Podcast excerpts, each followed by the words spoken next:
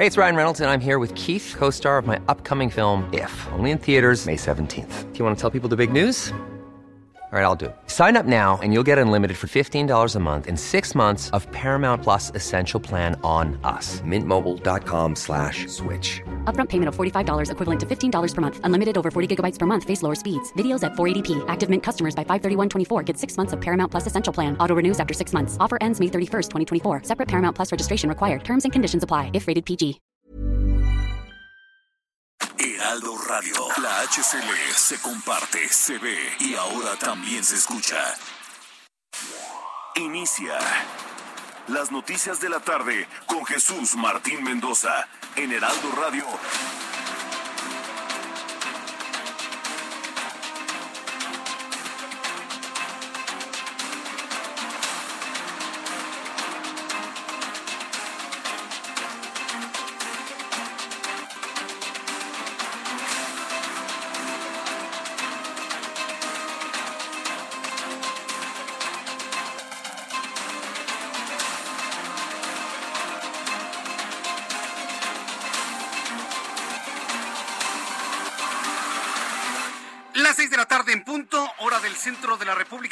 Bienvenidos, muy buenas tardes. Iniciamos el Heraldo Radio de este miércoles 23 de marzo del año 2022. Me da mucho gusto saludarle a nombre de este gran equipo de profesionales de la información, este gran equipo de periodistas del Heraldo de México. Sí, el Heraldo de México es radio, es televisión, es prensa escrita, es web, es la plataforma multimedia más importante de la República Mexicana. Y miren, lo digo con un orgullo enorme.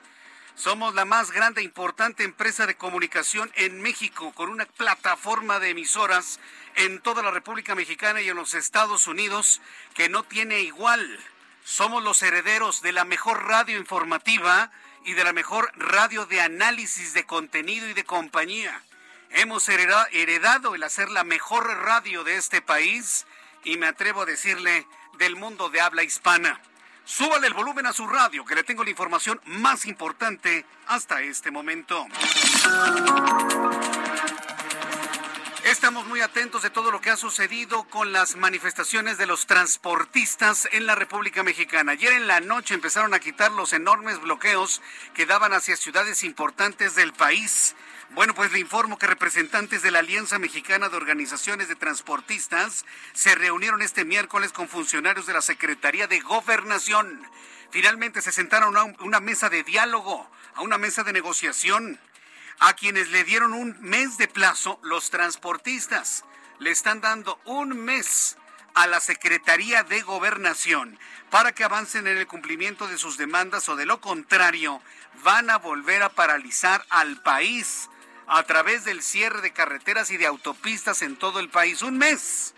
La Secretaría de Adán Augusto López Hernández tiene un mes para arreglar los problemas de cuotas, de inseguridad, de robos, de asesinatos en las carreteras de autopistas de la República Mexicana. Bueno, pues el asunto se torna difícil para el gobierno federal ante esta amenaza que ha sido clarísima por parte de los transportistas. Mientras tanto, quiero informarle que entre protestas y el desaire de partidos de la oposición, este mediodía se habría instalado el grupo de amistad México-Rusia. ¡Qué estupidez! Y lo digo así, con esa palabra. ¿Qué, tontería? ¿A quién se le ocurrió? O sea, López Obrador no está firmando ninguna amistad con Rusia. Juan Ramón de la Fuente, que es uno de los ideólogos de la izquierda, ha condenado lo que está haciendo Rusia. Y estos barberos del Partido del Trabajo, porque no se puede entender como otra cosa, ahí bailándoles, ¿no? Así, ¿se acuerdan estos dibujos animados donde un perrito chiquito le baila a uno grandote? Ah, pues así, así, no se puede entender de otra manera. Grupo de amistad México-Rusia. ¿Qué les pasa? A ese grado de, tontería ha llegado la política, la pequeña política mexicana. Bueno, pues se hicieron el grupo de amistad México-Rusia en la Cámara de Diputados, en donde el embajador ruso Víctor Coronelli agradeció la decisión del gobierno federal de no imponer sanciones a su país por la invasión en Ucrania. Ha de haber estado muerto de la risa el embajador ruso. Ha de haber estado muerto de la risa. ¿Y sabe por qué? Porque finalmente eh, Rusia, ¿sabe lo que hizo? Rechazó el plan de paz de México. Por un lado, ahí están los eh, barberos diputados del PT que, queriendo quedar bien con quién, con Rusia, no, con López Obrador. Ahí queriendo quedar bien con López Obrador hacen este grupo de amistad México-Rusia. ¿Y sabe lo que hizo Rusia en las Naciones Unidas? Le dio una patada a la propuesta de paz de México y de Francia. Para que vea usted el tamañito, el tamañito de nuestros legisladores. ¿Qué mexicano le pidió a los diputados del PT que hicieran un grupo de amistad México-Rusia? ¿Qué mexicano? Y que me lo digan ahorita, que levanten la mano. Como dice López Obrador, a mano alzada. Yo le invito para que a través de nuestras plataformas Twitter, arroba Jesús Martín MX, a través de YouTube, en el canal Jesús Martín MX, me diga usted qué mexicanos o cuántos mexicanos, ¿sí? Exigieron al Partido del Trabajo, hagan un grupo de amistad con los rusos, los queremos tanto. Creo que lo único que a mí me gusta de Rusia es su sopa borscht, nada más. La sopa borscht es lo único que me gusta de los rusos. De ahí en fuera, ¿qué? ¿Cuál grupo de amistad? ¿La vacuna Sputnik? Ay, por el amor de Dios, nunca le había transmitido una noticia tan inútil como esta, pero en fin, ahí está. Lo importante es que Rusia ha rechazado el plan de paz de México y de Francia. ¿Se acuerda que le había platicado que México y Francia, México encabezado por Juan Ramón de la Fuente, eran los dos países que estaban liderando una propuesta de paz y una salida diplomática al conflicto ruso-Ucrania? Bueno, pues ya este, Rusia acaba de cerrar la posibilidad argumentando que inclusive eso sería contraproducente. En otras noticias de nuestro país, un juez federal otorgó una suspensión provisional a Adalina Teresa Dávalos, esposa de Jaime Rodríguez Calderón, ex gobernador de Nuevo León. Con esta suspensión se impide que se ejecute una orden de aprehensión en su contra. David Damesa Barragán, presidente municipal de Tepoztlán en el estado de Morelos, informó que personal de protección civil y de protección ambiental encontraron a un hombre que aseguró que el incendio en el cerro fue intencional. Se va a valorar el estado mental de esta persona para implementar las sanciones correspondientes. Otra vez está quemando el Teposteco.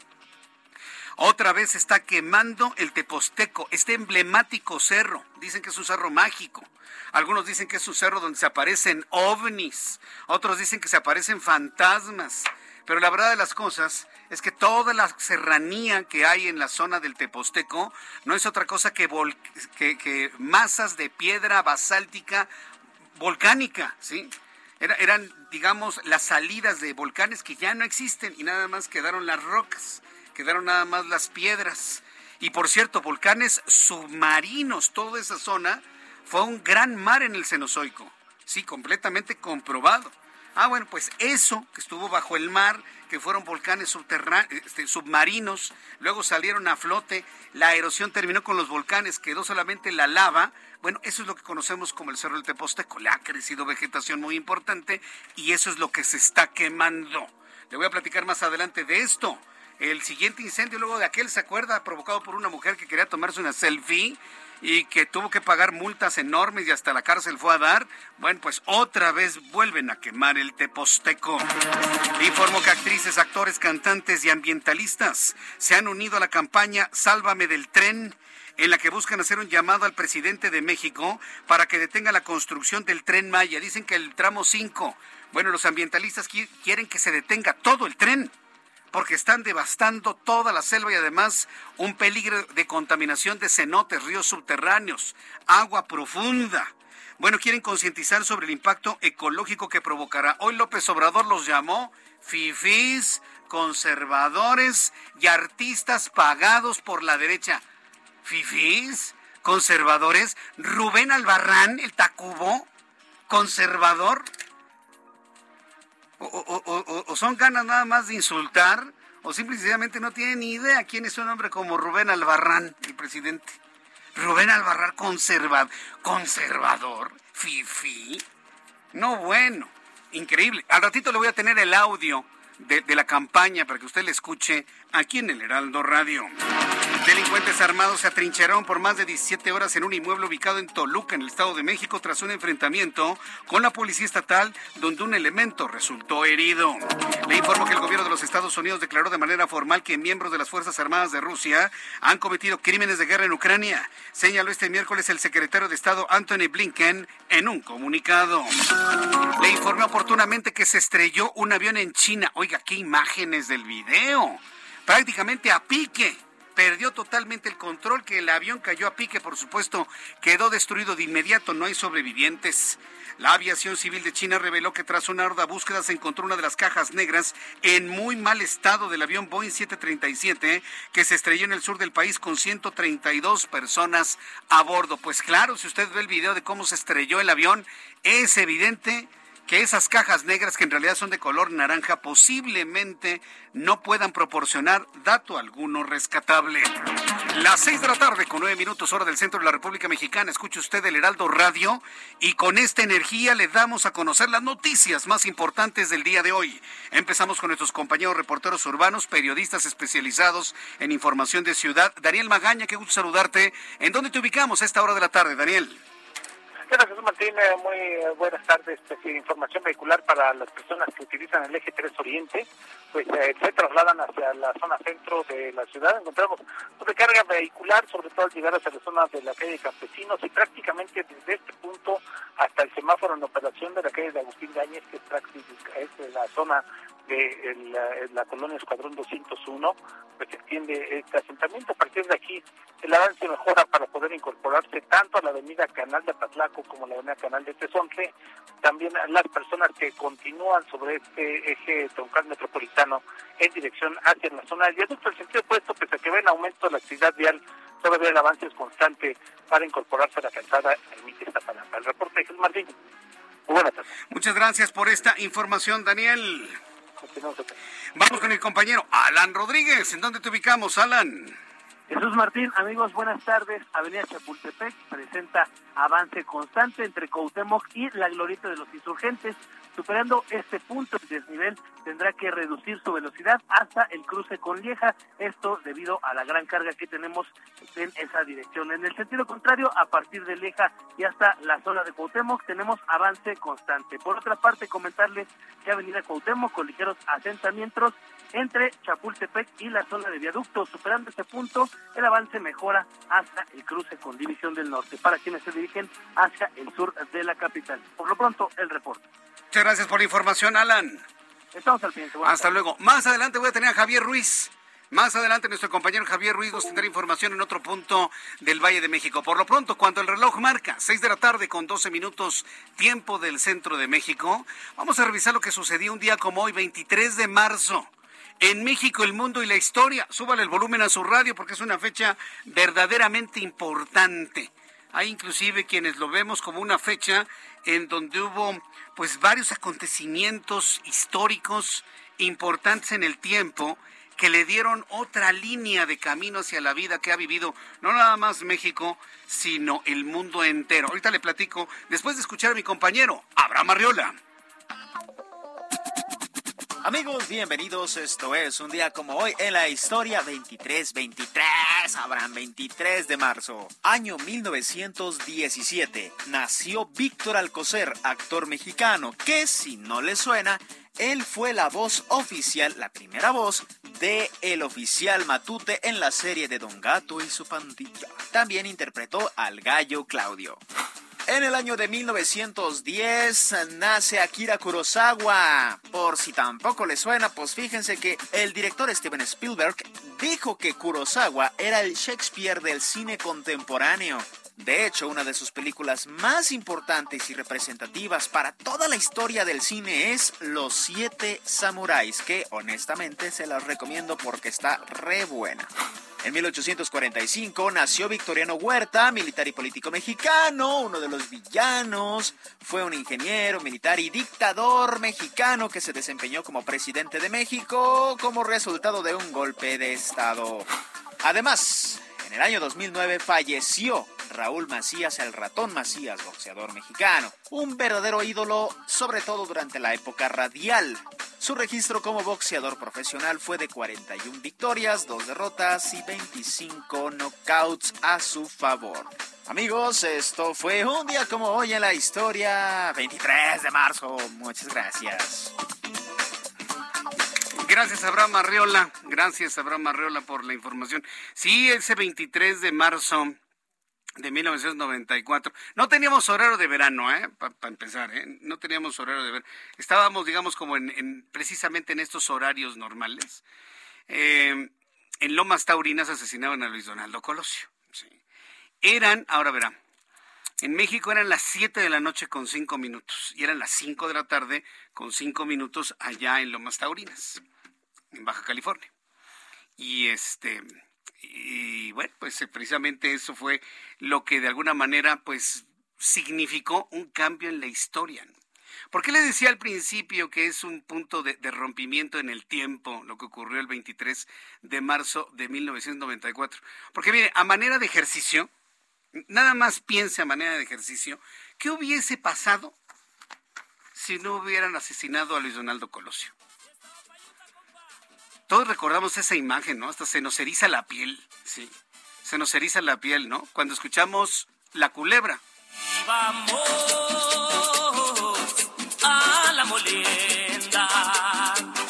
Y vamos. Alguien me ha preguntado por qué la culebra, Jesús Martín. Porque Luis Donaldo Colosio tomó la decisión que en sus actos de campaña se tocara banda sinaloense. Esa era su idea.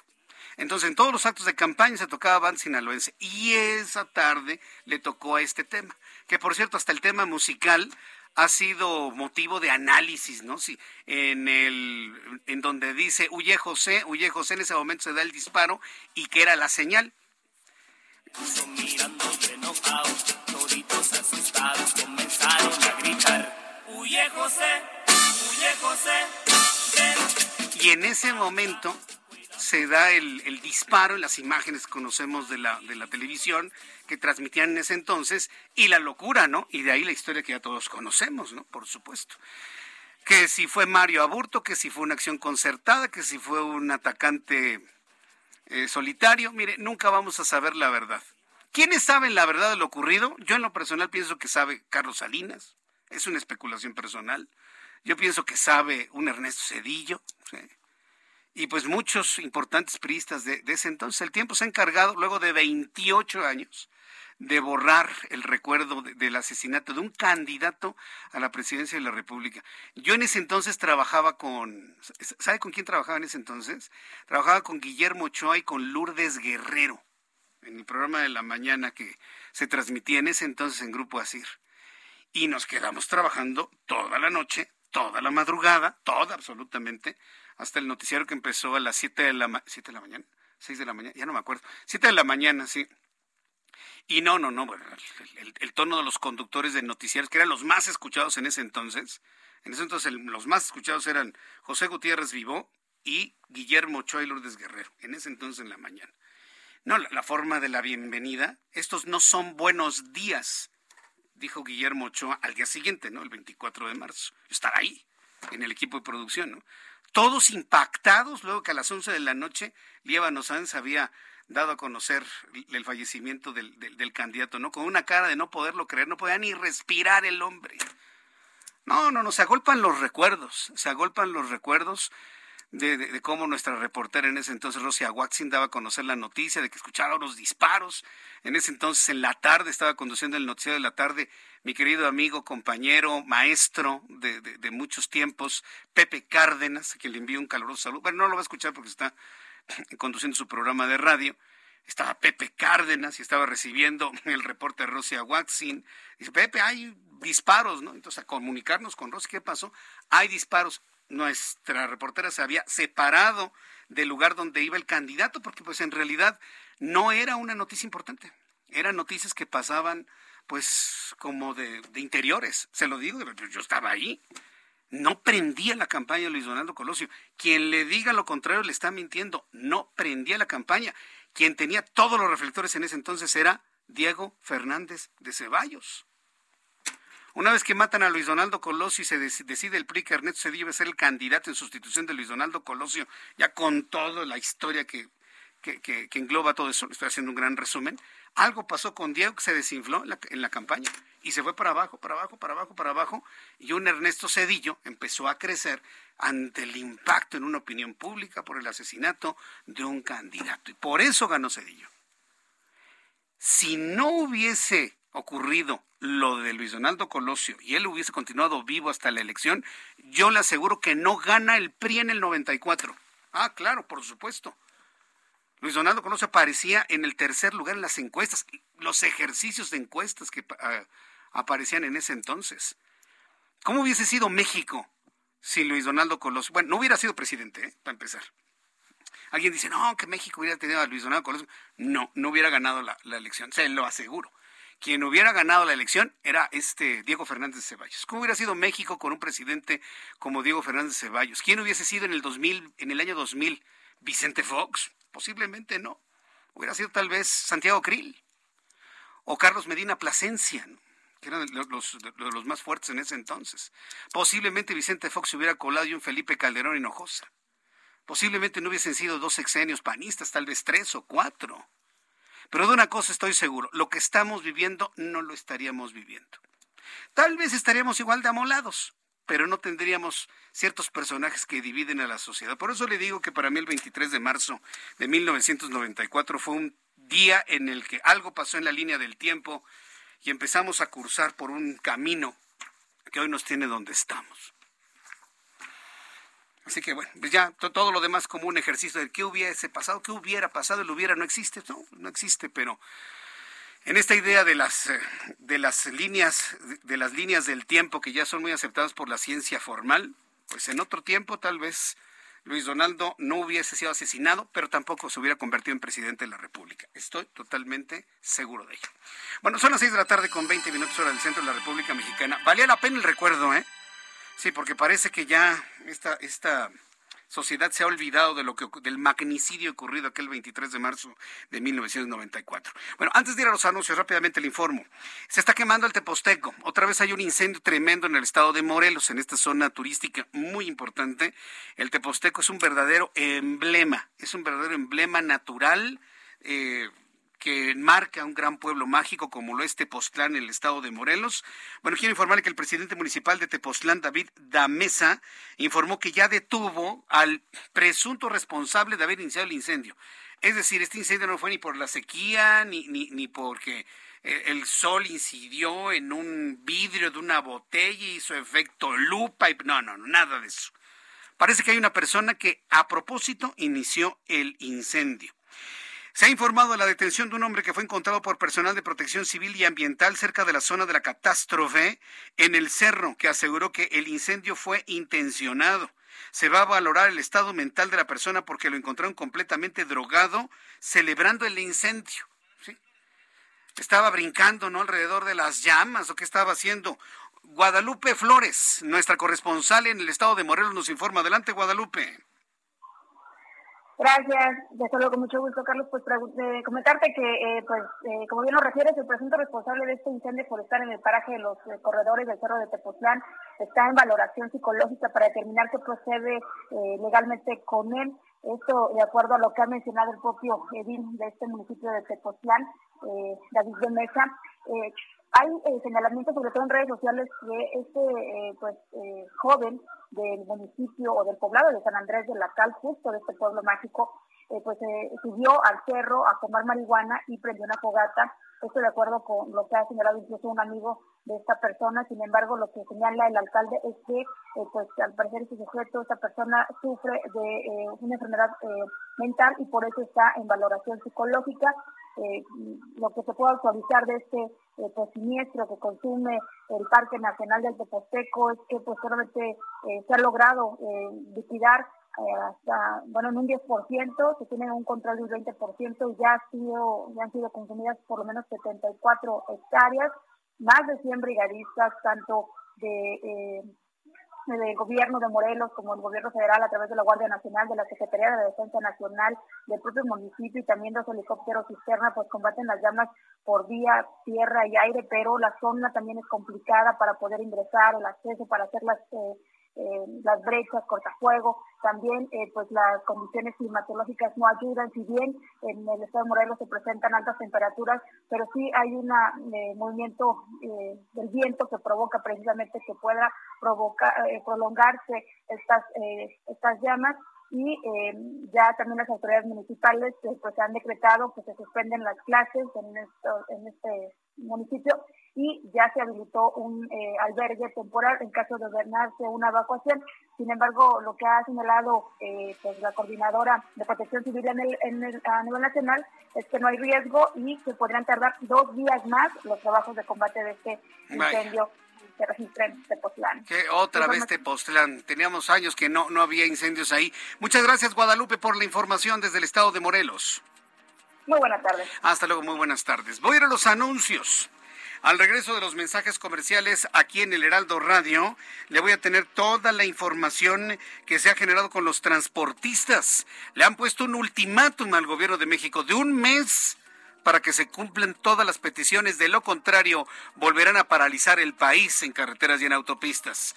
Regreso con esto después de los anuncios y le invito para que me escriba a través de mi cuenta de Twitter, arroba Jesús Martín MX y a través de YouTube en el canal Jesús Martín MX. Jesús Martín Mendoza con las noticias de la tarde por Heraldo Radio, una estación de Heraldo Media Group. Heraldo Radio.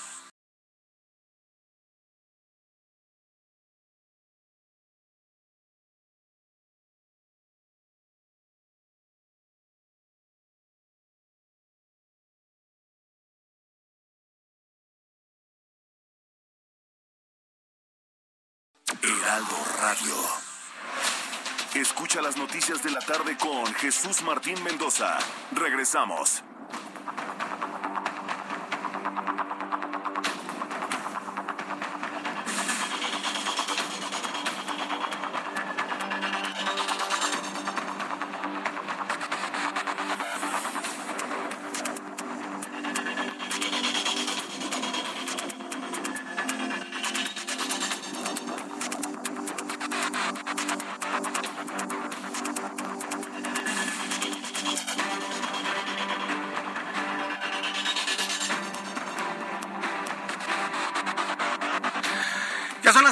Tarde con 30 minutos, 6 de la tarde con 30, hora del centro de la República Mexicana. Continuamos con toda la información en el Heraldo, en el Heraldo Radio. Eh, quiero saludar en este momento, súbale el volumen a su radio, a Germán Tapia eh, Germán Tapia Brasam es combatiente forestal y paramédico de la Brigada Comunal de los Incendios Forestales Tlacoyotes de la Alcaldía Milpalta. Estimado Germán Tapia, bienvenido al Heraldo Radio. ¿Cómo está? Buenas tardes. Hola, buenas tardes. Muy bien. Este, estamos aquí en el centro de mando. Eh, eh, terminando la, jornada del día de hoy del combate de incendios aquí en Tepoztlán. Eh, ¿Cuántas hectáreas se están quemando? ¿En qué porcentaje ha sido controlado el incendio y cuánto se ha quemado, Germán? El porcentaje, ¿qué porcentaje es el que se ha combatido ahorita? Eh, son los datos que nos estamos eh, ahorita coordinando. Eh, eso es lo que ahorita precisamente estamos trabajando en, esta, en esta reunión. Es una aproximada de 70 hectáreas. 70 es la cifra oficial? 74 hectáreas. La cifra oficial son 74 hectáreas. Ahora, lo seco del lugar y los vientos, imagino que han complicado las labores de control del incendio. Germán. Sí, de hecho la, la misma uh, orografía accidentada del lugar nos complicó bastante poder controlar el, el día de hoy el, el, incendio. Este, entonces, a, a las 5 de la tarde se dio el aviso de que se iban a detener actividades y se iban a volver a coordinar nuevamente el día de mañana a las siete y media de la mañana. De hecho, ahorita está el jefe de, de mi brigada, eh, es el que está coordinando también a, a, la brigada y los datos que tienen un poquito más claros. No sé si quiera escucharlo. Eh, quería preguntarle antes, eh, ¿en dónde se encuentra el incendio? ¿Sobre el camino que va a la zona arqueológica, en la falda, la mitad o en la cumbre de la montaña? Sí, de hecho es al lado poniente, es a donde nos tocó combatir, al lado poniente del sitio arqueológico. Eh, nosotros subimos por el lado poniente y es la zona que donde estuvimos combatiendo. Ajá. Eh, están diciendo las autoridades en Tepoztlán que el incendio fue provocado por una persona con dudosa salud mental. ¿Eso es lo que ocurrió? Eso es lo que también nos comentaron los combatientes que estaban como voluntarios en el lugar, que fue alguna persona en estado inconveniente o eh, con algún estupefaciente bajo los influjos de eso. Era lo que nos comentaban. ¿Tienen los implementos necesarios para el combate del incendio en este momento? Nosotros sí, nuestra brigada está capacitada y tenemos la herramienta que, que, la, nosotros ocupamos para nuestra zona de trabajo, que es en los bosques de la alcaldía de Milpalta. Y sí venimos capacitados. Incluso aquí en el lugar eh, llegó mucho apoyo y se nos, se nos dio todo el, también material que requiriéramos y y este, bueno, nosotros venimos por nuestros medios, venimos como voluntarios, no es nuestra zona de trabajo, pero venimos como voluntarios. ¿Qué, es lo que están haciendo? ¿Están utilizando agua o están creando un cerco para que se consuma hasta cierto punto el, bosque? Nosotros lo que hicimos fue una línea de seguridad, una línea donde eh, retiramos la, el material herbáceo, todo el combustible, para llegar a suelo mineral y poder tener un área asegurada y estar eh, pasando las coordenadas a la, a la, a los, al centro de mando donde estaban los helicópteros para mandar las descargas en, en, la zona donde estábamos asegurando el área. Ah, entonces iba a haber helicópteros con descargas de agua. ¿De dónde están tomando el agua? El agua, no les sabría decir el dato, pero están aquí dos unidades de la Guardia Nacional y son las que estaban haciendo la, la labor de las descargas de agua. Desde que llegamos como a las ocho y media de la mañana ya estaban las unidades aquí. Sí, porque si hay algo que falta precisamente en la zona del Teposteco es el agua. Y yo no recuerdo algún cuerpo cercano, a menos que sea alguna laguna de las de Huitzilac, si acaso, ¿no? Porque si, si se vuelve complicado controlar el fuego. Ya, ya tuvimos hace algunos años un incendio muy grande en el Teposteco y se tardaron semanas en controlarlo. ¿Aquí cuánto tiempo calculan que se controla un 100% el incendio? Pues el día de hoy tuvieron que, detener las actividades, no creo que por cuestión de, la hora, porque ya es, es, muy oscurece y es muy peligroso combatir en la oscuridad. Yo supongo que eso, eso habrá detenido las, las actividades del día de hoy, pero van a continuar el día de mañana. Ajá, correcto. Sí, estoy observando en algunos mapas que la zona oeste de la zona arqueológica está muy nutrida de, de, vegetación, entonces digamos que el combustible es mucho en esta zona, ¿no cree usted, Germán? Sí, de hecho había mucho, nosotros le llamamos combustible ligero a toda la hojarasca y toda la, la, la cubierta vegetal de sotobosque que es la, todo lo que está abajo de los árboles y era muy denso, muy seco y muy tupido. Bien. ¿Cuáles son las acciones que van a realizar en las próximas horas? Me imagino que en este momento están parando ya actividad. Sí, el día de mañana se van a continuar con las actividades. A partir de las 7.30 nos están citando a todos para que continuemos en coordinación con el, centro de mando, que es aquí en el Deportivo del Tepoztlán, para seguir con las actividades. Qué barbaridad. Durante lo que resta de esta tarde, la noche y la madrugada, ¿como cuánto más se va a quemar en el Teposteco? Se, se, también hay una cuestión de que eh, a medida de que se hace noche, baja la, empieza a haber más humedad entonces de cierta forma se contiene un poco, pero eh, durante el día es a donde se nos complica más combatir, por eso el día de mañana se pide que se llegue más temprano para poder iniciar las labores lo más temprano posible. A las seis de la mañana que ya empieza a clarear, ¿no? Sería la hora para empezar. Sí, de hecho nos están citando siete de la mañana y como ya tenemos el, el área que vamos a, a, trabajar, ya sabemos cómo llegar de manera más rápida. Ajá. Afectaciones materiales, pérdida de alguna casa, de infraestructura, daños a las personas, ¿se reporta algo en este momento, Germán? Pues hasta ahorita no, al momento ya, ya se va acercando en algunas zonas con donde ya hay habitaciones o ya hay casas, pero todavía no, todavía está un poco alejado, pero hay gente todavía de la misma zona que está al pendiente de, eso precisamente, de que no se acerque a sus domicilios. Correcto, bueno, pues estaremos muy atentos de cualquier novedad que exista en, en el incendio y deseamos fervientemente que el día de mañana quede controlado en un 100%. Ojalá y así ocurra. Muchas gracias, Germán Tapia, por esta información.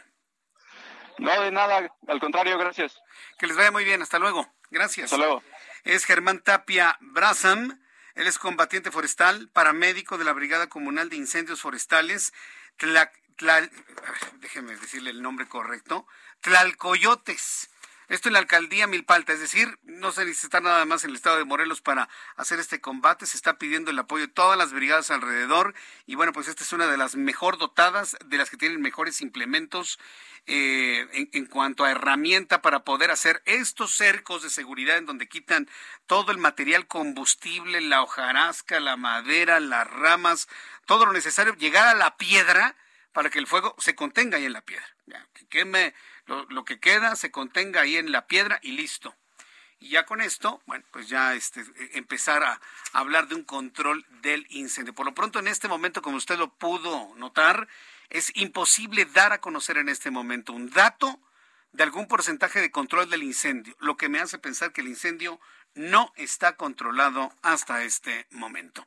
Seis de la tarde con 38 minutos, seis de la tarde con 38 minutos hora del centro de la República Mexicana. Más, más adelante le voy a tener toda la información sobre los acuerdos de los transportistas. Hoy se reunieron con las autoridades de manera concreta en la Secretaría de Gobernación. Mire, no están muy entusiasmados, que digamos el, rostro, el tono, el discurso de los representantes de la MOTAC al salir del encuentro en la Secretaría de Gobernación lo decían todo. Y por eso dicen, si en un mes no nos cumplen, vamos a volver a cerrar todos eh, los accesos a la Ciudad de México por autopistas y por carreteras. Eso es lo que finalmente ha planteado los transportistas. Al ratito le tengo más detalles de todo esto. Antes vamos a abordar el tema del asunto del tren Maya, que por cierto ahora después del aeropuerto que se construyó esta remodelación de la base militar de Santa Lucía, porque a mí, a ver, yo no me voy a prestar a engaños, ¿no? Eso no es un aeropuerto en forma. Es un aeropuerto con 14 puertas. Lo único que podemos entender es una actualización de la base militar de Santa Lucía. Nada más, nada menos. ¿Que podrá funcionar? Pues sí, a lo mejor sí funciona como escuela de aviación, como un aeropuerto doméstico, eh, como eso, ¿no? O inclusive como un aeropuerto de carga. Es más, lo voy a plantear en este momento y por favor tomen nota, quienes les interese el tema. Hay una propuesta por parte de controladores aéreos y pilotos, una propuesta que a mí en lo personal parece muy interesante y muy atendible. Enviar a Santa Lucía, fíjese, para que se use, ¿eh? porque en este momento nada más hay uno que otro vuelito, ¿eh? hoy creo que nada más hubo cinco vuelos. Para que se use Santa Lucía, enviar a Santa Lucía el hangar presidencial que aunque López Obrador no lo use, sus funcionarios sí lo usan. Hangar presidencial, hangar de la Fiscalía General de la República, hangar de la Marina, hangar del Ejército y el hangar que usted me diga. Todos los hangares del gobierno federal y gobiernos locales que hoy están en el Aeropuerto Internacional de la Ciudad de México, mandarlos a Santa Lucía. Me parece que es una propuesta de controladores aéreos y de pilotos muy atendible, muy importante y la vamos a seguir mencionando aquí. Por eso le digo que tomen nota de la propuesta. Si no quieren que el aeropuerto de Santa Lucía corra la misma suerte que el de Toluca, manden toda esta operación a Santa Lucía, toda, toda la operación del gobierno federal. Sí, entonces me parece que es muy, muy importante eh, esta propuesta. Pueblos originarios, académicos, especialistas y organizaciones de la sociedad civil, miembros de la farándula, exigieron al gobierno mexicano frenar las obras del tramo 5 del tren Maya. Una vez hablando del aeropuerto, ahora vamos con el tren Maya. Desde varias semanas se había hablado de la contaminación de cenotes, de ríos subterráneos, de cuerpos de agua subterráneos, y hoy a través de un video, vaya que si lo exigieron al presidente de la República, se advierten riesgos de derrumbes y contaminación del sistema de ríos subterráneos en la región. Los ambientalistas denunciaron que los trabajos de construcción de Cancún Tulum se iniciaron sin estudios de impacto ambiental, geofísicos ni de reubicación de flora y fauna, por lo que llamaron a la sociedad mexicana y a la comunidad internacional a defender este patrimonio biocultural subterráneo único en el mundo. Esto es un fragmento del video que ya recorre con toda intensidad las redes sociales. El tren Maya está destruyendo la selva, nuestro patrimonio natural. Ya se han talado cientos, miles de árboles y podrían ser millones más. Se están contaminando los ríos subterráneos y cenotes. Y cabe mencionar que en esa zona está el sistema de ríos subterráneos más largos de todo el planeta Tierra. Y se estima que se desarrollaron a lo largo de dos millones de años. No podemos destruirlos. Sería imposible recuperarlos. Le estamos quitando su casa a miles de especies nativas. Estamos quitándonos nuestra propia casa. No somos sus adversarios. Somos mexicanos y queremos la vida para todos nosotros. No necesitamos un tren que no tenga evaluaciones ambientales, que no cumpla la ley. tu tren maya, tu me Sí necesitamos de nuestras selvas, sí necesitamos de nuestros ríos, de nuestros cenotes, del agua, de la vida. Presidente, no hay prisa. El tramo 5 pasará sobre ríos subterráneos, cuevas y cenotes, un ecosistema único y el más extenso en el mundo. Necesitamos proteger nuestro patrimonio nacional. Necesitamos proteger nuestro patrimonio nacional. Escuchamos la voz de Eugenio Derbez, de Natalia Lafourcade, de Bárbara Mori, de Rubén Albarrán. Rubén Albarrán, el Tacubo, fue el que le dijo, presidente, no somos sus adversarios. ¿Y qué hizo Andrés Manuel López Obrador? Calificarlos de adversarios, calificarlos de fifís, de conservadores y de pagados por la derecha. Esa fue la respuesta del presidente a este llamado. Ese fue, de ese tamaño fue su respuesta. En la línea telefónica, Gema Santana, miembro del colectivo Sélvame del Tren. Estimada Gema Santana, bienvenida. Gracias por estar con nosotros. Gracias eh, por la invitación. Sí, te saluda Jesús Martín Mendoza. Está Otto, von, Otto von Bertrav, de la Asociación Civil Centinelas del Agua, que forma parte de la campaña Sélvame del Tren. Estimado Otto, bienvenido al Heraldo Radio. Muy buenas tardes. Muchas gracias, buenas tardes. Gracias por estar aquí con nosotros ambos. ¿Cómo surge la idea? ¿Cómo surge la idea, Gema, de hacer un video como este? Son muy impactantes cuando se reúnen a varias personas con un mismo texto y cada quien va hablando de algo. No es la primera vez que lo veo con varios objetivos y en este caso con eh, la devastación que ya significa para la, la, biodiversidad de la península de Yucatán. ¿Cómo surge la idea y cómo logran esta convocatoria de estas personalidades tan importantes del mundo del arte, de la música y de gran influencia en la sociedad mexicana? Bueno, pues definitivamente es un trabajo colectivo. Yo la verdad es que no debería estar aquí, querido. Muchas gracias. Deberían estar las comunidades hablando de cómo, cómo, de cómo gritaron, este, desesperadamente, pues que, que muchas personas los escucharan mucho tiempo. Y bueno, se los dirá Otto que vivía allá. Eh, cómo, cómo ha sido esta situación.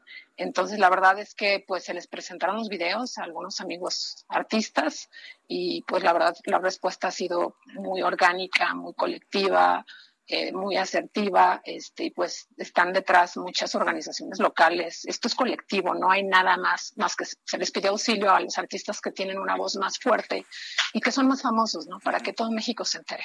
Eh, Otto, esto significa, por lo que nos está planteando Gema, que todo e, estas grabaciones, estas, estos videos editados con este poderoso mensaje, lo hicieron de manera voluntaria o, se les hizo algún tipo de pago. Y lo pregunto porque así lo acusó el presidente de la República. Dicen que son personas pagadas. Y por lo que me está planteando Gema, eh, entiendo que hay un convencimiento personal y es voluntario. ¿Cómo se explica esto, Otto?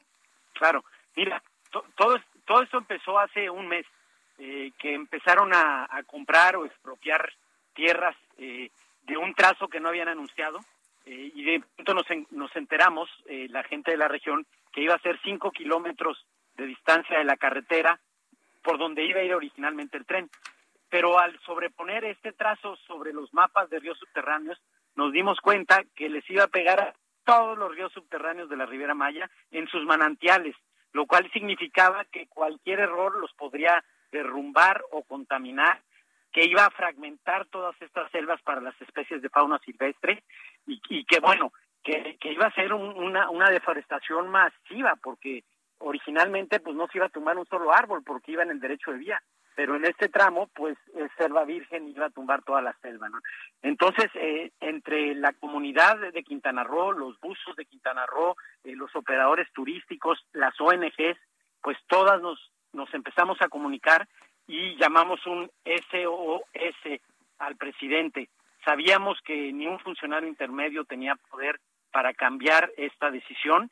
Entonces, este, empezaron, bueno, para nuestra sorpresa, hace dos semanas de pronto empezaron las máquinas a devastar, sin ningún estudio de impacto ambiental, sin previo aviso, sin ser anunciado, y ahí fue cuando hicimos en, en esta deforestación, un, con las piedras pusimos SOS el domingo que iba a pasar volando el presidente, y bueno, el presidente creo que ahí este, se refirió al grupo de, ambientalistas que estábamos ahí, este, muchos de ellos que llevamos eh, años luchando porque pues por el medio ambiente y por la regulación y por y por la legalidad, ¿no? Entonces todo esto empezó a crecer, los se empezaron gracias al presidente y a su a su pseudo insulto, este empezó a haber mucho interés y empezaron a llegar periodistas eh, locales, nacionales, muchos internacionales.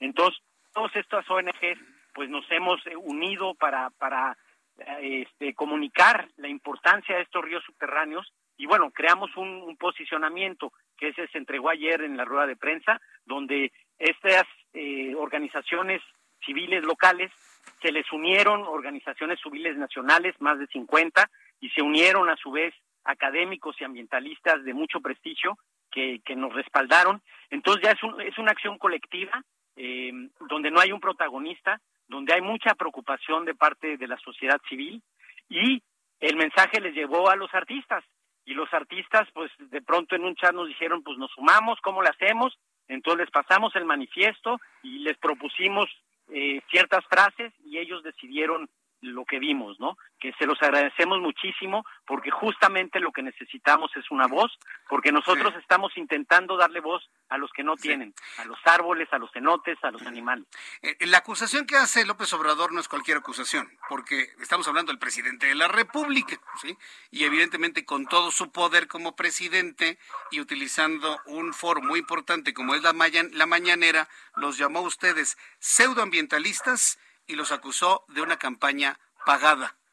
Lo pregunto concretamente, ¿usted está desmintiendo que haya dinero de por medio para los artistas que grabaron esto? Absolutamente. Sí, dígalo fuerte, dígalo fuerte para que se escuchen donde se tiene que escuchar. ¿Lo Absolutamente. Aquí no hay nada de dinero involucrado. Al contrario, lo que nos preocupa es nuestro trabajo de mucha gente que, que vive del turismo de buceo, del turismo ecológico incluso pues, de las playas, porque el afectar los ríos subterráneos te van a afectar el ecosistema y eventualmente las playas, ya lo vemos con el sargazo, con el mismo arrecife. Entonces estamos preocupados por perder la chamba, justamente nos preocupa mucho eso. Y bueno, si hemos levantado la voz muy en alto con la ciencia detrás de nosotros y con la ley a nuestro favor, porque tenemos el derecho a un medio ambiente sano. eso es protegido por las leyes mexicanas y los tratados internacionales. y bueno, le agradecemos de corazón a todos los artistas que hicieron esto de forma filantrópica y de corazón, porque lo hicieron, pues por lo mismo, porque el, el medio ambiente es de todos, es un patrimonio del mexicano y de la humanidad. Entonces, muy agradecidos con ellos. Ojalá y nos aportaran alguien deberían de abrir por ahí este una cuenta y, con todo gusto este recibimos aportaciones porque pues este en fin es una campaña que ha salido sin un centavo y necesitamos este continuarla hasta que presenten los estudios de impacto ambiental y las autorizaciones. Eh, Eso es lo único que pedimos. Eh, eh, Gema Santana, como miembro de este colectivo, Sélvame del Tren. ¿Cuándo apareció este colectivo? Ahora con este, esta noticia de que se está trazando el tren por donde no debería de ir o desde que se presentó el proyecto del tren Maya. ¿Cómo nace Selva del tren? Otto, esto es algo que nació con toda la historia que te acaba de comentar. El, o sea, Sélvame del Tren es una campaña que empezó de forma local y, con ellos, ¿no?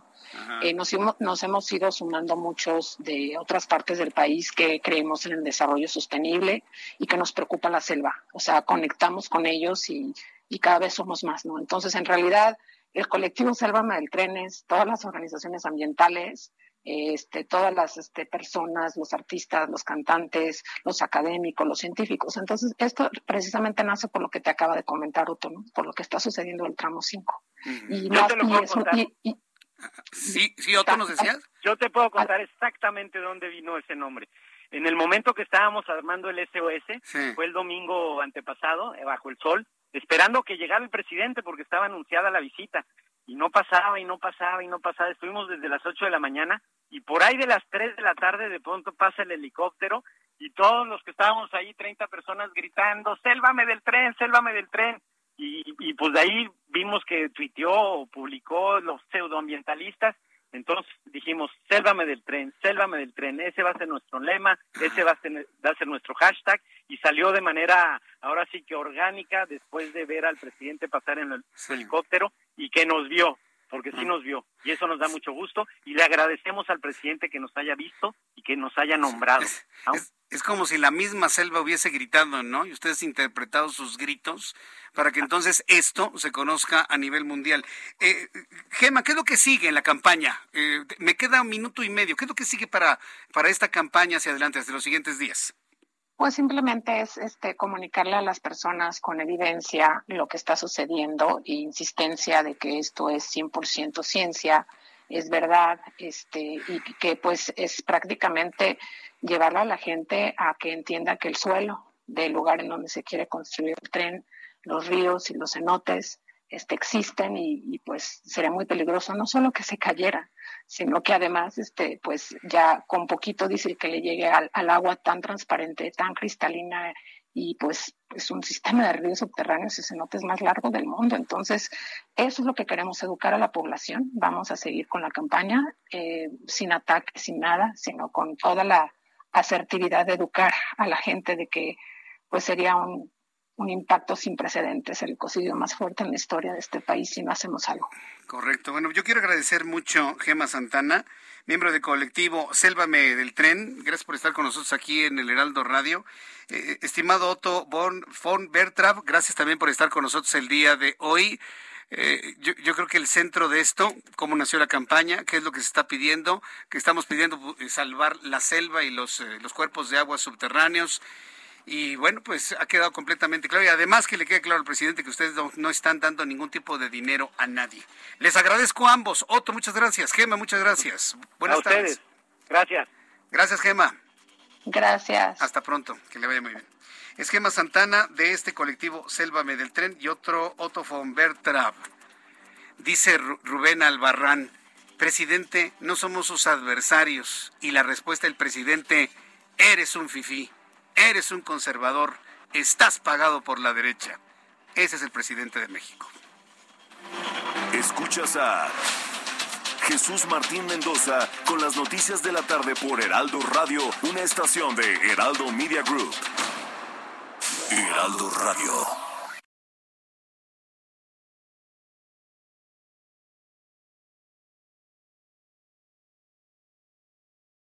Heraldo Radio.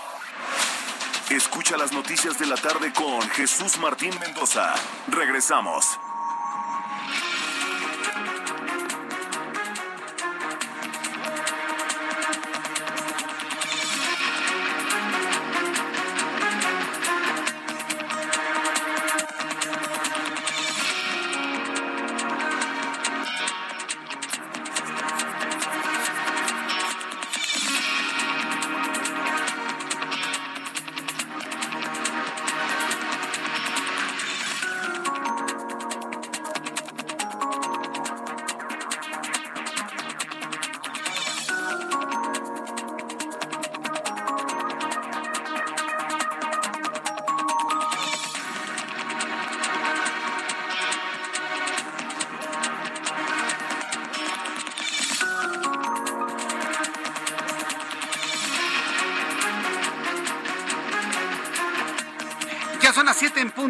19 horas en punto hora del centro de la República Mexicana, le presento un resumen con las noticias más importantes en el Heraldo Radio.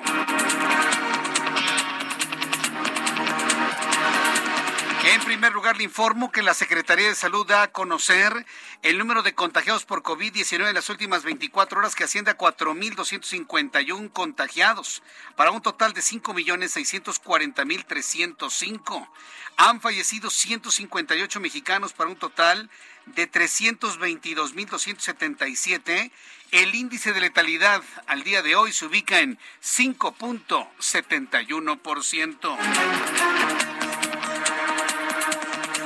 En más de este resumen de noticias, le informo que representantes de la Alianza Mexicana de Organizaciones de Transportistas, la AMOTAC, se reunieron este miércoles con funcionarios de la Secretaría de Gobernación a quienes les advirtieron que tienen solamente un mes que tienen solamente un mes para avanzar en el cumplimiento de sus demandas o de lo contrario volverán a bloquear las principales carreteras y autopistas de toda la República Mexicana.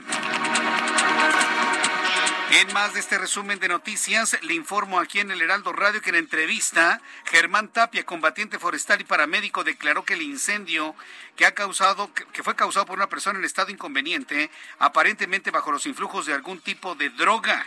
Agregó que el incendio se está acercando a zonas habitadas, pero sin presentar algún riesgo por el momento y que es difícil combatir el incendio porque hay una cubierta vegetal muy densa y seca en el suelo del Teposteco. Sí, de hecho había mucho, nosotros le llamamos combustible ligero a toda la hojarasca y toda la, la, cubierta vegetal de sotobosque, que es todo lo que está abajo de los árboles y era, muy denso, muy seco y muy tupido. Bien. hasta ahorita no, al momento ya, ya se va acercando en algunas zonas con donde ya hay habitaciones o ya hay casas, pero todavía no, todavía está un poco alejado, pero hay gente todavía de la misma zona que está al pendiente de, de eso precisamente, de que no se acerque a sus domicilios. En entrevista con el Heraldo Radio, Otto von Bertrav, miembro de la Asociación Civil Centinelas del Agua, declaró en el Heraldo Radio hace unos minutos en nuestro programa de noticias que sin previo aviso ampliaron la ruta del tren Maya cinco kilómetros al interior de la selva virgen, donde se tendrían que talar una enorme cantidad de árboles y que implica un alto riesgo de destrucción y contaminación en los manantiales, donde se originan los ríos subterráneos de toda la Ribera Maya y que con el tiempo se afectarían las playas y todo el ecosistema de la región. Esto nos dijo Otto Forbertrav. Que empezaron a, comprar o expropiar tierras de un trazo que no habían anunciado eh, y de pronto nos, nos enteramos, eh, la gente de la región, que iba a ser cinco kilómetros de distancia de la carretera por donde iba a ir originalmente el tren. Pero al sobreponer este trazo sobre los mapas de ríos subterráneos, nos dimos cuenta que les iba a pegar a todos los ríos subterráneos de la Ribera Maya en sus manantiales lo cual significaba que cualquier error los podría derrumbar o contaminar, que iba a fragmentar todas estas selvas para las especies de fauna silvestre y, que bueno, que, iba a ser una, una deforestación masiva. Por... ¿Se imagina usted lo que han planteado los expertos en la biodiversidad de Yucatán?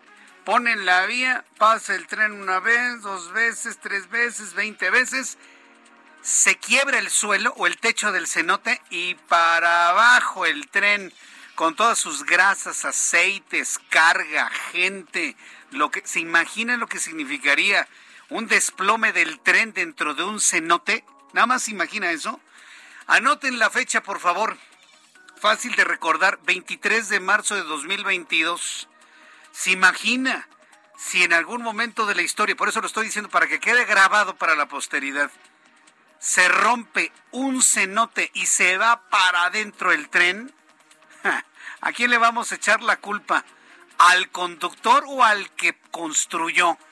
Ah, no, al empleado que soldó, sí, sí, pues claro. A los pernos, claro. ¿A ah, qué pernos estos, verdad? Digo, yo ya me estoy adelantando, ¿no? E, eso es lo que acaban de plantear. Se pueden romper los cenotes y se puede ir para abajo el tren. Dios mío, que nadie le ha dicho esto al señor presidente de la República. ¿De verdad nadie se lo ha dicho? Bueno, por lo pronto ya está al aire de usted. Ya lo sabe.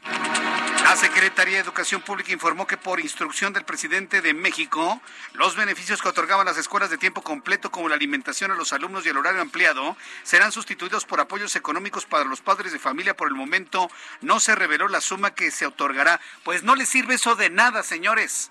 A una mamá de qué le sirve que le den 40 pesos en la mano. No le sirve de nada. Lo que necesita una mamá es que su hijo esté bien cuidado, que haga tarea, que coman rico, ¿sí? Y que pueda recogerlo a las 4 o las 5 de la tarde. A una mamá no le importa tener 40 pesos en la mano por día. Le interesa tener a su hijo bien cuidado y con alimento y con tareas hechas. Mientras tanto, por unanimidad, la Comisión de Quejas y Denuncias del Instituto Nacional Electoral ordenó al presidente de este país retirar en un plazo máximo de tres horas la conferencia mañanera del lunes 21 de marzo en la que promovió la inauguración del Aeropuerto Internacional Felipe Ángeles, debido a que esa transmisión viola flagrantemente la veda que prohíbe propaganda gubernamental durante el proceso de revocación de mandato. La Comisión de Quejas y Denuncias del INE le está ex, no pidiendo, no le está rogando, no le está suplicando, ni le está sugiriendo, no, le está exigiendo que borre de una vez por todas la transmisión del pasado 21 de marzo por ser una clara propaganda gubernamental en tiempos de veda de la revocación de mandato. El presidente de la República informó también que analizará a fondo el horario de verano que arranca el 3 de abril próximo y no descartó eliminar la aplicación del horario de verano, pues consideró que cuando se implementó no se consultó a los mexicanos, lo que generó malestar social. ¿Sabe lo que va a hacer el señor López Obrador? Va a provocar que los mercados financieros de México se vengan para abajo al desfasar los horarios de apertura de los mercados financieros en Estados Unidos y en México A ver, que alguien le diga a este señor que no toque el horario. Que alguien le diga que no toque el horario. Ya cambió en Estados Unidos. Ya nos separamos de la costa este dos horas en este momento. Estamos esperando acercarnos a la costa este una hora para tener una diferencia de una hora de Washington y de Nueva York. Ahorita estamos a dos horas de distancia. Que alguien le diga que no toque el reloj, por favor. Nadie le está pidiendo eso. Es nada más llevar la contra, hombre ya le quiere meter mano al horario de verano cuando no lo hizo en los últimos tres, en sus tres primeros años de gobierno. Lo platicaremos más adelante para que usted me diga qué es lo que piensa. Mientras tanto, le informo que el crudo Brent para entrega en mayo cerró con un alza de 5.29 dólares, alcanzando 121.60 dólares por barril. Este aumento se generó ante la perspectiva de nuevas sanciones a Rusia, el daño de una petrolera rusa consecuencia de una tormenta y por la caída de las acciones de los Estados Unidos.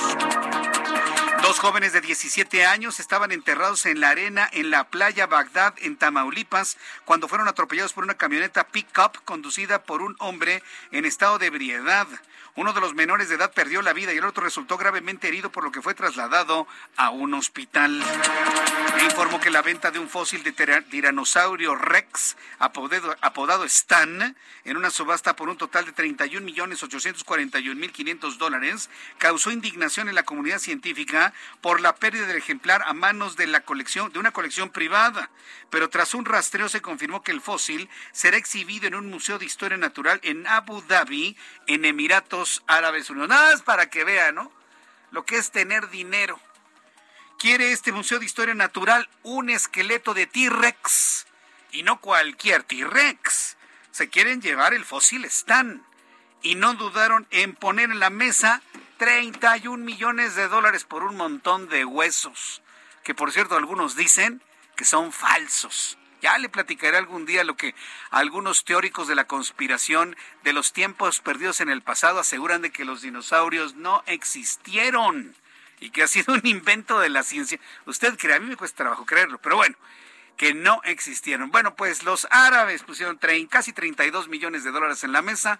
Dame esos huesos que me los voy a llevar a mi museo. Son las noticias en resumen. Le invito para que siga con nosotros. Le saluda Jesús Martín Mendoza.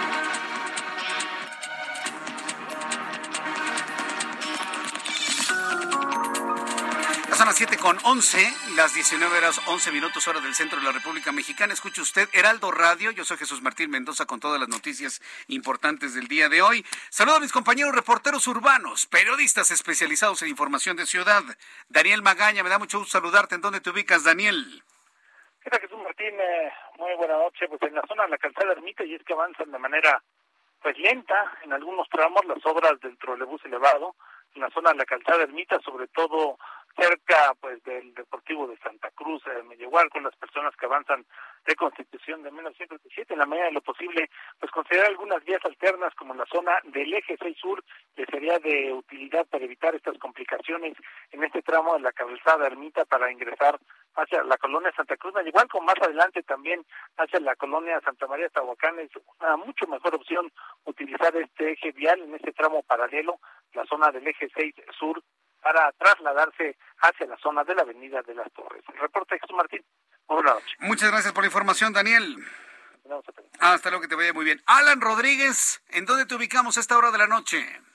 Jesús Martín, amigos, muy buenas noches. En estos momentos el viaducto presenta a partir de la zona de insurgentes y hasta el cruce con Andrés Molina Enríquez, avance lento para quienes se dirigen hacia el oriente de la capital. En el sentido contrario, en dirección hacia el poniente, tenemos carga a partir del cruce con Calzada de Tlalpan y hasta la zona de la Avenida Revolución. Por otra parte, la Avenida de los Insurgentes con asentamientos por el cambio de luces del semáforo a partir del cruce con el eje 5 sur hasta la zona de la Glorieta de los Insurgentes. En el sentido contrario, presenta buen avance a partir de viaducto hasta el cruce con el eje 7 sur, la Avenida Extremadura. Por lo pronto es el reporte que tenemos. Muchas gracias por esta información. Gracias. Continuos al pendiente. Gracias, Alan Rodríguez. Vamos con mi compañero Javier Ruiz. Te extrañamos en la primera hora. ¿En dónde te ubicas, Javier?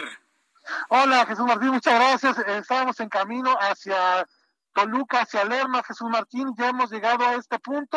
Es que, pues, mencionarles, Jesús Martín, que al menos han cumplido 25 horas después de que tres sujetos, pues, se atrincheraran esto dentro de una escuela de aviación aquí en la zona de Toluca del Ebro. Es exactamente, pues, en esta escuela ubicada en el número 417 de Boulevard Miguel Alemán. Y es que Jesús Martín, pues, la noche del día de ayer, pues, elementos de la Fiscalía pues trataron de detener a los conductores de un vehículo en color blanco, no se quisieron eh, detener y pues prácticamente esto derivó en una persecución en este bulevar Ávila Camacho, muy cerca también de lo que es el paseo Toyoacán, donde hubo una balacera como referencia a Jesús Martín a un costado del aeropuerto internacional de Toluca. El saldo, un policía que resultó con un impacto de arma de fuego minutos más tarde, pues estos sujetos pues llegaron a esta escuela y prácticamente se atrincheraron.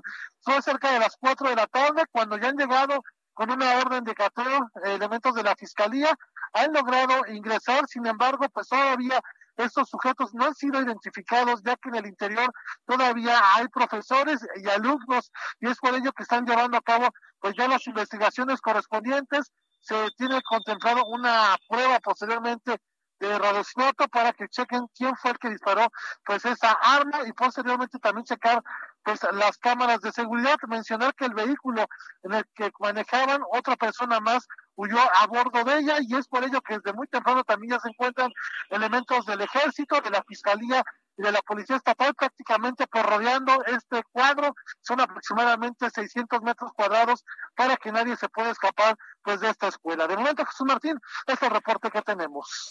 Muchas gracias por esta información. Gracias, Javier. Estamos atentos, hasta luego. Hasta luego, que te vaya muy bien. Son las 7 con 15, las 19 horas con 15 minutos, hora del centro de la República Mexicana. Bien, vamos a continuar con la información. Vamos con nuestra compañera reportera Elia Castillo. Ella es reportera del Heraldo Media Group, del Heraldo de México. Ya inició en San Lázaro eh, la dictaminación de la reforma eléctrica del plan que ha sido motivo de un parlamento abierto, ¿sí? pero que finalmente pues parece que nadie llega a un acuerdo en esta ley que muchos llaman regresiva en materia eléctrica. Adelante, Elia Castillo, gusto en saludarte. Muy buenas tardes, Jesús Martín, te saludo con gusto. Bueno, te comento que el día de hoy el presidente de la Junta de Coordinación Política de esta Cámara de Diputados, Rubén Moreira, pues adelantó que el próximo martes arrancará la dictaminación de esta reforma eh, eléctrica eh, propuesta por el presidente Andrés Manuel López Obrador. Te comento que en tanto para el día de mañana eh, está citada, están citadas las Comisiones Unidas de Puntos Constitucionales y de Energía para votar el acuerdo que va a definir la ruta, la ruta de aprobación de esta propuesta del presidente Andrés Manuel López Obrador. Sin embargo, pues el, líder, el presidente de la Junta de Coordinación Política y también coordinador del el PRI en San Lázaro, pues adelantó que hay una propuesta de Morena para que se apruebe el próximo 13 de abril, que es Semana Santa, esta reforma eh, eléctrica aquí en el pleno de la Cámara de Diputados. En tanto, te comento que eh, pues tuvimos acceso a uno de los al calendario que está manejando la fracción parlamentaria de Morena al interior de la bancada, en donde efectivamente pues establecen que el 13 de abril, que es miércoles, pues eh, se podría estar votando en el pleno esta reforma reforma eléctrica y posteriormente el 14 de abril se estaría votando en el Senado de la República. Esta es eh, la ruta que tiene pues pensada Morena para esta para el dictamen de la reforma eléctrica y te comento que el coordinador del PRI pues reiteró que independientemente de lo dicho por el eh, pues por el líder eh, parlamentario de Morena o de los acuerdos que haya dentro de esta bancada, bueno, ellos no van a aprobar en sus términos la propuesta presidencial. Señalaron que se debe tomar con calma el inicio de la de esta dictaminación y eh, pues recordó que incluso se puede postergar hasta pasar las elecciones de junio próximo. Esto fue lo que comentaron respecto a esta reforma eléctrica que también te comento, Jesús Martín, bueno, pues ya había vencido su plazo para ser dictaminada. Sin embargo, las Comisiones Unidas de Puntos Constitucionales y de Energía nunca presentaron una prórroga para poder, eh, pues, eh, aplazar eh, la emisión de este dictamen que, bueno, iniciará la próxima semana. Bien, pues se ve, se ve complicado sin duda alguna, pero bueno, pues estaremos muy atentos de ello. Muchísimas gracias por la información, Elia. Muy buenas tardes. Hasta luego, que te ve muy bien. No, mire, esta reforma eléctrica ya, yo, yo, yo, ya no le veo ni cómo ni por dónde, ¿eh? a menos de que las cosas se decidan con un manotazo, ¿no? Como finalmente lo ha decidido Andrés Manuel López Obrador, que ya, ya vio el manotazo que dio el día de ayer, ¿no? Emitió un decreto en el cual declara como reserva natural protegida el lago de Texcoco. Y el área de comunicación envían videos de un lago con juncos, con patos, una gran mentira. El lago de Texcoco ya no existe. Y si existiese algo, está abajo de nuestros pies. Estamos nosotros sobre el lago. Y el Palacio Nacional está sobre el lago. Y el Zócalo está sobre el lago y el edificio del ayuntamiento está sobre el lago y la catedral está sobre el lago. El actual aeropuerto está sobre el lago. Santa Lucía está sobre el lago. Pero solamente la gente más ignorante y menos leída se cree ese cuento de que había un lago azulito, así cristalino, con Ya, ya, me tocó ver un mensaje de Twitter. Antes del Naim, le ponen un lago precioso que jamás ha existido en estos tiempos. Después del Naim, y pone la construcción del aeropuerto del señor Foster, ¿no? Precioso, ¿no? Estamos envueltos en una en un grupo de mexicanos mentirosos. Y no estoy hablando de manera concreta del señor que está en Palacio Nacional, sino toda la bola de mentirosos que le hacen eco a ese tipo de mentiras. Lo tengo que decir. Copartícipes de mentiras. Difusores de mentiras. ¿Sí? Ah, el lago, el lago. La Ciudad de México está en un lago, señores. La única parte que no es lago es todo lo que se encuentra al poniente, que era la playita, si me lo permite, ¿no? A la altura del periférico, ahí es donde empezaba las playitas del enorme, gigantesco y hay que decirlo, hermoso lago. Hace unos días tuve la oportunidad, junto con mi esposa Silvia García Castillo, de estar en el Museo de Antropología. Y nos fuimos a la, sala de Teotihuacán. Precioso el, museo. Porque si quiere verdaderamente visitar el Museo de Antropología, no se visita en un día, ¿eh? Un día para una sala, ¿eh? Un día para una sala. Ah, claro.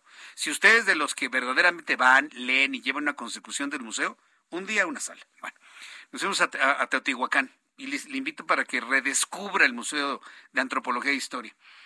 Y ahí vienen precisamente todas las maquetas de cómo creen los historiadores que lucía el lago de Texcoco.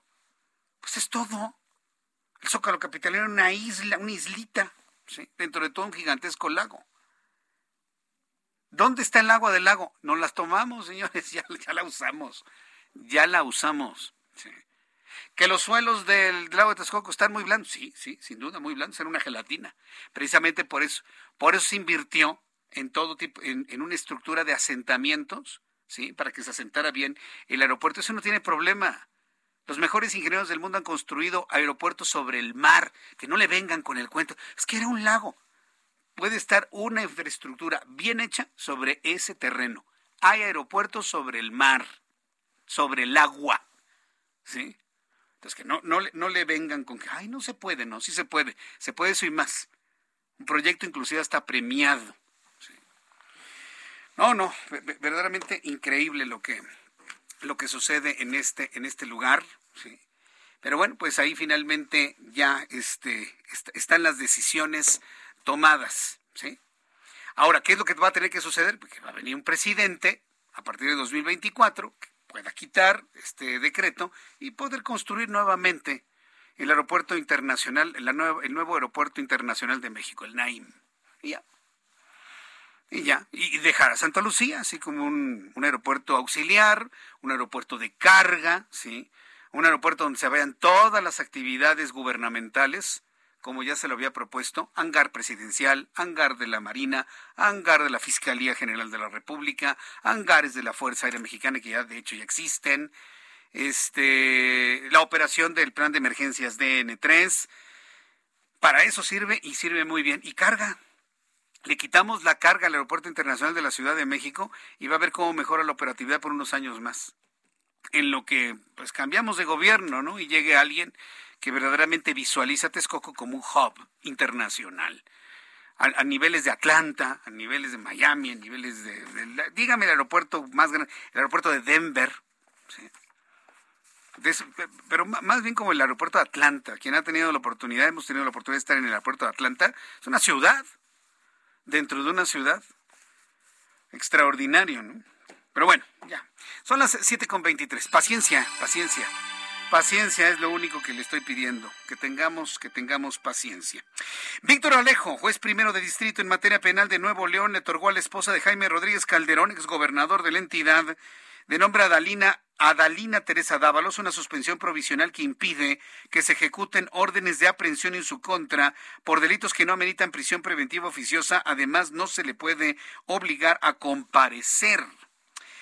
Por otra parte, médicos de Jaime Rodríguez Calderón, el Bronco, determinaron que tiene divertículos, sacos abultados en las paredes del intestino.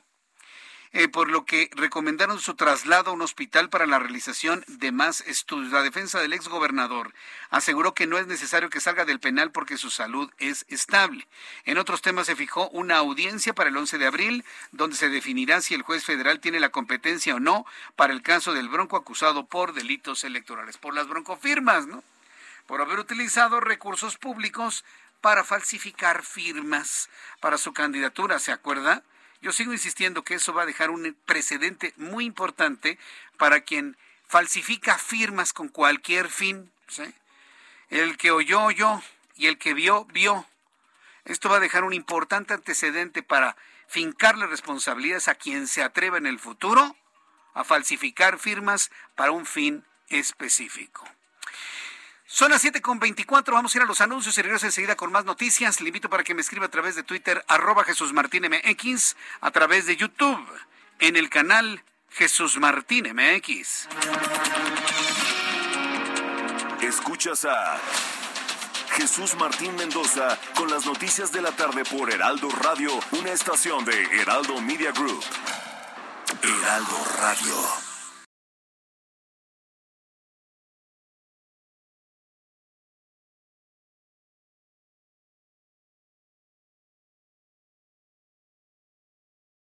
Heraldo Radio. La HCL se comparte, se ve y ahora también se escucha. Escucha las noticias de la tarde con Jesús Martín Mendoza.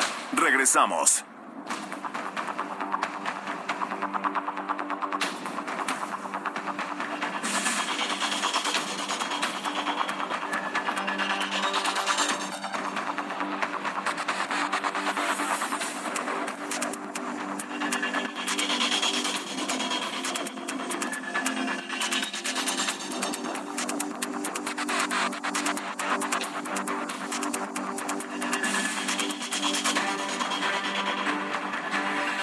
Las siete y media, las 19 horas con 30 minutos, hora del centro de la República Mexicana. Continuamos con toda la información en el Heraldo Radio.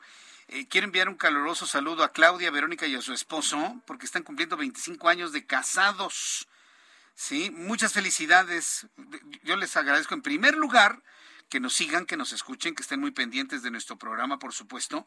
Yo les agradezco infinitamente el que estén tan pendientes de nuestro programa y que además, escuchándolo el día de hoy, estén celebrando un cuarto de siglo, el primer cuarto de siglo, casados, felices, contentos.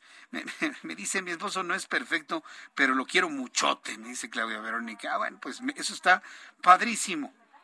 Renovar el amor, renovar los compromisos, regar la plantita, bueno, porque bueno, en el caso de ustedes no es una plantita, ¿no? Es un verdadero árbol, ¿no? Es, un cedro enorme, gigantesco, eh, lleno de vida y, hermoso, ¿no? En el, en el, caso de ustedes ya no es una plantita, ya es un árbol en toda la extensión de la palabra. Eh, el que lo estén regando, el que lo estén podando, el que le den mantenimiento, que estén disfrutando cada momento de la evolución del amor, es extraordinario.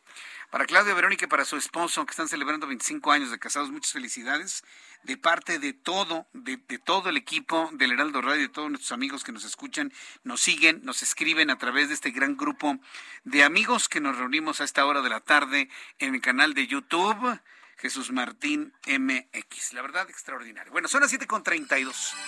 Las 6 de la tarde con 32 minutos. Una de las noticias importantes de este día es que Rusia rechazó el plan de paz Rusia rechazó el plan de paz propuesto por México y por Francia. Hay que recordar que hizo un trabajo muy intenso el propio Juan Ramón de la Fuente en la Organización de las Naciones Unidas, que junto con Francia se convirtieron en los dos países que empezaron a proponer una salida diplomática y llamados de paz. Bueno, pues Rusia rechazó el plan de paz mexicano, así como lo oye. Lo rechazó por completo. Y en este escenario, ¿sí? Ahí tiene usted unos legisladores del Partido del Trabajo diciendo, vamos a hacer una comisión de amistad México-Rusia. ¿Por qué lo hacen estos señores? ¿Usted cree que porque le entienden al ruso o porque les gusta la sopa Borch? No es cierto. Lo hacen nada más para quedar bien con Andrés Manuel López Obrador. Y eso es lo lamentable, eso es lo triste y lo condenable de este tipo de acciones. Porque a los rusos ni les va ni les viene que haya comisiones de amistad, aunque el embajador, seguramente muerto de risa, dijo, ay, pues muchas gracias, ¿eh? gracias, gracias por la amistad, pero pues no la necesitamos en realidad, ¿no? Para hablar sobre este asunto, porque la verdad es perder el tiempo por parte de algunos legisladores. Tengo en la línea telefónica Salomón Chertorivsky, diputado del Movimiento Ciudadano y secretario de la Comisión de Salud. Estimadísimo Salomón Chertorivsky, bienvenido a tu casa aquí en el Heraldo Radio, mi querido Salomón. ¿Cómo estás? Querido Jesús Martín, qué gusto saludarte a ti y tener la oportunidad de platicar con tu auditorio. ¿De dónde salió esta idea de estos legisladores, eh? de la Comisión de Amistad Rusia-México? como antes de tener una comisión de amistad, no sé, con Guatemala, con, no sé, con algún país latinoamericano, con las comunidades hispanas en Estados Unidos, con Rusia. ¿De dónde le salió esta idea, eh, Salomón? Mira, querido Jesús Martín, déjame, te, le, comento a tu auditorio que en todas las legislaciones eh, se conforman los grupos de amistad.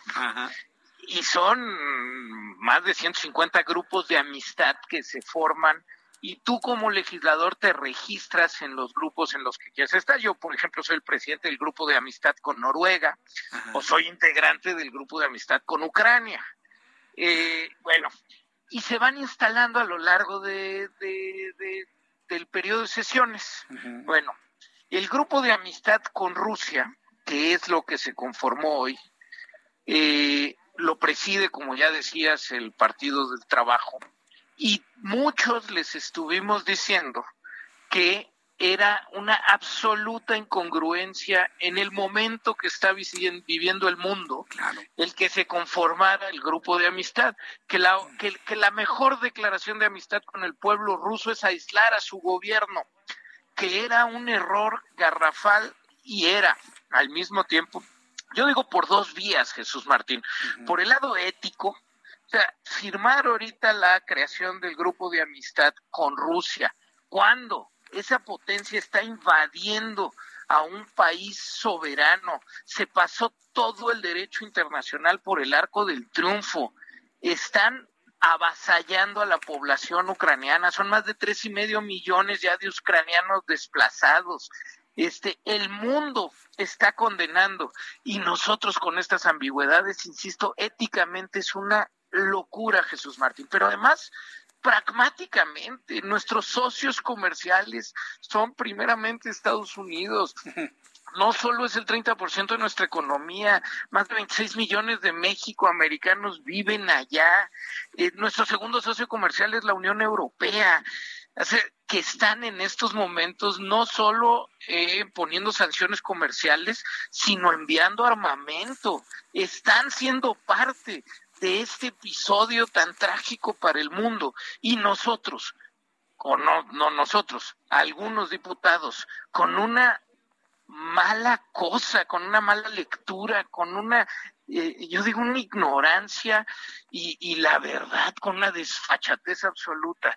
En este momento, invitar al embajador ruso y darle la bienvenida como amigo, cuando estamos viviendo esto, Jesús Martínez, es, es de verdad demencial, demencial, demencial. Sí, que, no tienen asesorías, no leen periódicos, no escuchan noticieros para poder de alguna manera entender y comprender el contexto en el cual están haciendo este despropósito, Salomón. Mira, fíjate, eh, Jesús Martín, que, que, que sí viven en esa eh, en esa locura, ¿no? O sea, es el mismo Partido del Trabajo el que tiene relaciones con el gobierno de Corea del Norte, ¿no? Este, vaya, sí es una es una lectura del mundo diferente y no entiendo de dónde nace, pero fíjate, este, le, te comento a este auditorio, este, hace dos semanas invitamos a la embajadora de Ucrania a que nos viniera a platicar de, de, de manera directa lo que se estaba viviendo, pero además que, que, que, necesitaban de México. Y luego, luego salieron, se invitan a la embajadora de Ucrania, pues hay que escuchar las dos caras de la moneda.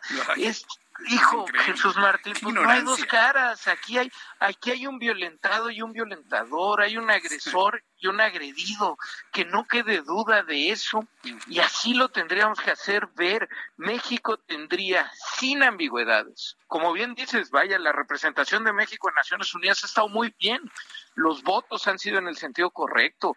La, los discursos de Juan Ramón de la Fuente han estado en el sentido correcto. Pero la ambigüedad del presidente de la República es de verdad tristísima en un momento tan oscuro para el mundo.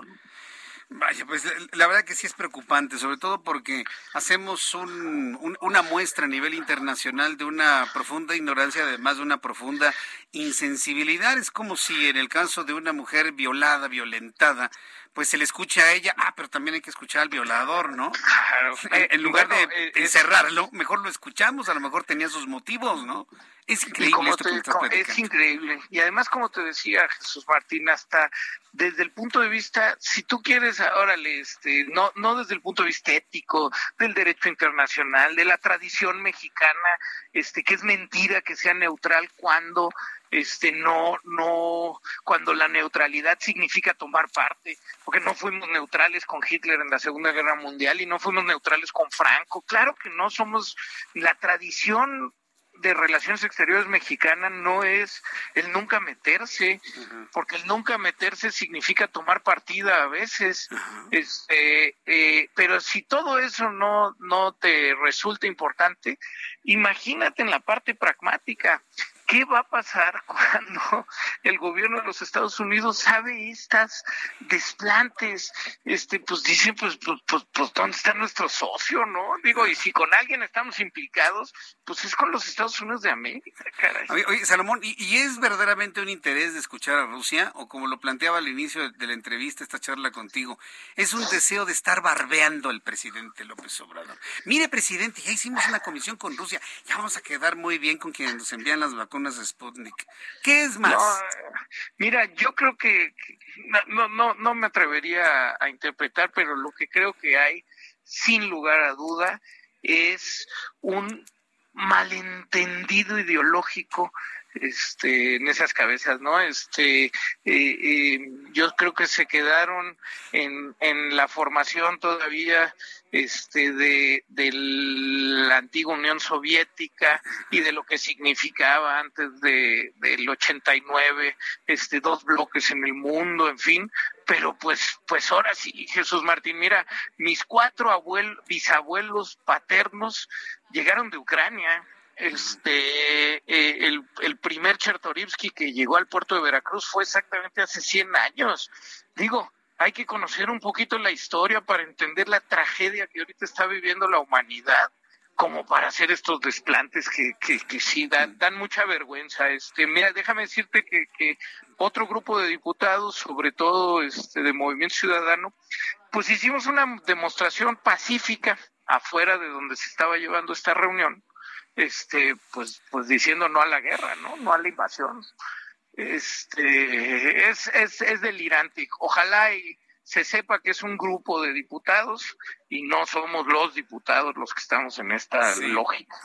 créeme que yo estaré aclarándolo todo el tiempo que sea necesario. Ay, Salomón, qué tiempos tan difíciles nos está tocando vivir ¿eh? en, tiempos oscuros, Este, y, y, y no es solo el pueblo ucraniano, no es es este la, la lo que significa el cambio de época que significa la invasión de una potencia nuclear a un país soberano sin ninguna justificación y como bien dices este y ver que eso tiene soporte y soporte nada más y nada menos de el grupo en el poder este pues sí es muy triste vaya este porque no no no insisto ¿eh? no es nada más Ucrania esto es en contra de la humanidad Mm-hmm. Pues vaya, problema en Rusia, problema en Ucrania, y luego qué tal los problemas que tenemos de este lado, Salomón. ya está risa Híjole, Pues, pues, es para no llorar, querido Jesús Martín. o sea, este, reímos para no llorar. si vemos este lo que está pasando en el sistema de salud, si vemos lo que está pasando en nuestra economía, si vemos la seguridad, lo que está pasando con tus colegas periodistas, ah, pues, pues, pues, no, pues sí, pues sí, a, ponernos a trabajar, querido Jesús Martín. Pero ya tenemos tipo Dubai. Ha de ser por la por las tormentas de arena, ¿no? Y de tierra que se suceden ah. por allá, ¿no? ¿O qué? Mira, en ese tema la verdad es que lo, lo que me parece, hay, hay cosas, ¿te acuerdas? Este, hace más o menos cinco o seis años tú y yo platicábamos mucho que, que no solo era la oportunidad de tener un gran aeropuerto como una zona metropolitana como la de la ciudad merece, ¿no? La conectividad con el mundo, la carga con el mundo, este, el número de vuelos que puedes tener, etcétera. No solo era eso, sino que la salida del aeropuerto actual de la zona en la que está enclavada, del oriente de la Ciudad de México, era una gran oportunidad para que el oriente se desarrollara. Que esas 710 hectáreas eh, sin aeropuerto, daban la posibilidad de plantearte el más importante desarrollo urbano para el oriente de nuestra ciudad. Hablar de medio ambiente, hablar de agua. Eh, eh, oye, viven alrededor de 3 millones de personas a un radio de 5 kilómetros. Tú tienes Venustiano Carranza, Iztapalapa, eh, Gustavo Amadero, mm. Netzahualcoyotl, Ecatepec, Chimalhuacán, ahí alrededor del aeropuerto actual. Si eso se plantea con una visión realmente de largo plazo, la zona donde viven en términos absolutos más pobres de nuestro de nuestra ciudad podía tener una oportunidad importantísima. Estás a cinco kilómetros del Zócalo, a ocho de Polanco, Jesús Martín. Era una gran oportunidad y de esa oportunidad perdida, pues casi ni se habla, ¿no? Sí, lo hablaremos, Salomón. Yo, sí. yo, yo soy un entusiasta, yo tengo mucha fe de que las cosas se van a componer a partir del 2024 y por lo pronto tener, tener paciencia, mucha paciencia. Salomón, siempre ha sido un gusto platicar contigo. Igualmente, de verdad, Jesús Martín. Me, me, despido con enorme gusto, saludos al auditorio y siempre a la orden contigo. ¿eh? Fuerte abrazo como siempre. Salúdame como siempre a tu papá y a ti te envío un fuerte abrazo como siempre, mi querido Salomón. Muchas gracias, querido Jesús Martín. Gracias, que te vaya muy bien, hasta pronto. Es Salomón Chertorivsky, usted lo conoce, diputado del Movimiento Ciudadano, secretario de la Comisión de Salud, hoy en plática aquí en el Heraldo Radio con sus comentarios sobre esto del, de, la, de la Comisión de Amistad. Mire, queda claro un asunto, ¿no? Yo como legisladores, y eso me parece que es muy interesante, fue un aporte muy interesante, hay comisiones de amistad con todos los países del mundo. Eso está muy bien, eso me parece que está excelente y extraordinario. Pero hacer una comisión de amistad en este momento cuando Rusia es un violentador y luego de haber escuchado a los ucranianos, eh, es como decir, vamos a hacer amistad con el violador, ¿no? Perdóneme la comparación tan dolorosa para muchas mujeres, pero es exactamente lo mismo. No es el momento de hacerlo. Y los diputados le dijeron a los del trabajo, espérense, hombre, no es el momento, mal timing para que lo entiendan. Ah, pues quisiera. ¿Para qué? Yo sigo pensando, para quedar bien, ya sabe usted con quién. Pero lo que nos dice Salomón Chertoriski debe quedar claro. No fuimos todos los diputados, solamente fueron los del Partido del Trabajo. Son las 7 con 46. Le invito para que me des sus opiniones a esto a través de Twitter, arroba Jesús Martín MX, a través de YouTube en el canal Jesús Martín MX. Hoy, como todos los miércoles, me da mucho gusto saludar a Mariano Riva Palacio con su bienestar H y que nos lo comparte aquí en el Heraldo Radio. Adelante, Mariano, qué gusto saludarte. Bienvenido. Buenas noches. Querido Jesús Martín Mendoza, muy buenas noches y amigos del Heraldo Radio. Bueno, pues a propósito que estamos en una estación de radio Jesús Martín y el sentido que aquí se utiliza, tú lo sabes, es la audición. Esta noche quiero comentar con todos la importancia que tiene la música para restaurar la audición. Bueno, pues según expertos Jesús Martín, escuchar música, además de ser una actividad universal que casi cualquier persona puede disfrutar, ya que el cerebro es el que capta el sonido a través de las cortezas auditivas primarias y secundarias y lo procesa, la parte del lenguaje es la que lo procesa, de ahí que las emociones que se presentan cuando se aprecian van desde la melancolía hasta la alegría. Por lo tanto, escuchar música, como ya te comentaba Jesús Martín, para quien está bajo tratamiento por pérdida parcial de la audición, tiene la capacidad de establecer una fuerte conexión, en especial si se escucha música clásica, Jesús. Pero ¿cómo estamos en México en cuanto a estadísticas? Bueno, según el INEGI, en nuestro país hay 6.180.000 personas con algún tipo de discapacidad, lo que representa el 4.9% de la población total de México. De ellos, el 22% presenta algún tipo de discapacidad auditiva. Afortunadamente, en la actualidad, Jesús, existen tecnologías innovadoras que permiten restaurar la audición, como los implantes cocleares, que son dispositivos médicos electrónicos que logran sustituir la función del oído interno dañado. Cuando este tipo de tecnología se acompaña de una terapia de lenguaje en complemento con la música, Jesús, bueno, se logran resultados impresionantes. Ahora, ¿cómo funciona la música en personas con problemas de audición que están en tratamiento con este tipo de tecnología? La respuesta que dan los especialistas es que la música puede ser usada para estimular la conciencia fonológica, el ritmo y la percepción de frecuencia y el lenguaje. Pacientes que se han sometido a esta terapia, Jesús, nos comentan que su lenguaje mejora al mismo tiempo que la percepción de los sonidos. Y te voy a poner rapidísimo un ejemplo clarísimo de esto. Les voy a compartir el testimonio de una paciente de Sonora de nombre Eneida Rendón. Ella nació con ceguera y presentó problemas de audición a los ocho años. Pero aprendió a tocar el piano a los 14. Después se agravaron sus problemas de audición. Fue cuando modificó su tratamiento y nuevamente aprendió a tocar el piano por medio del tacto y las vibraciones. Ah. Y a los 25 años Jesús recibió un implante coclear con el cual volvió a escuchar música a tal grado que en el 2018 participó de manera profesional acompañando a la Orquesta Filarmónica del Desierto de Coahuila de Zaragoza impresionante. Ah, Así que Jesús Martín, qué historia. Sí, qué historia. Con esta breve historia que te acabo de compartir, es posible mejorar un problema de audición acompañado del poder de la música, la que se desea escuchar, aunque la mayoría de los especialistas, Jesús Martín, recomiendan la música clásica para estos casos. ¿Por qué traje esto a tu audiencia? Porque estamos en el mes de la audición. Marzo es el mes mundial de la audición. Ya te compartía la estadística de cuántas personas padecen de audición en nuestro país y cómo la música ayuda a mejorar la audición y la comunicación para quienes se someten a este tipo de tecnología. ¿Cómo ves, querido Jesús Martín? Muy interesante. Te iba precisamente a preguntar eso. ¿Cualquier tipo de música funciona?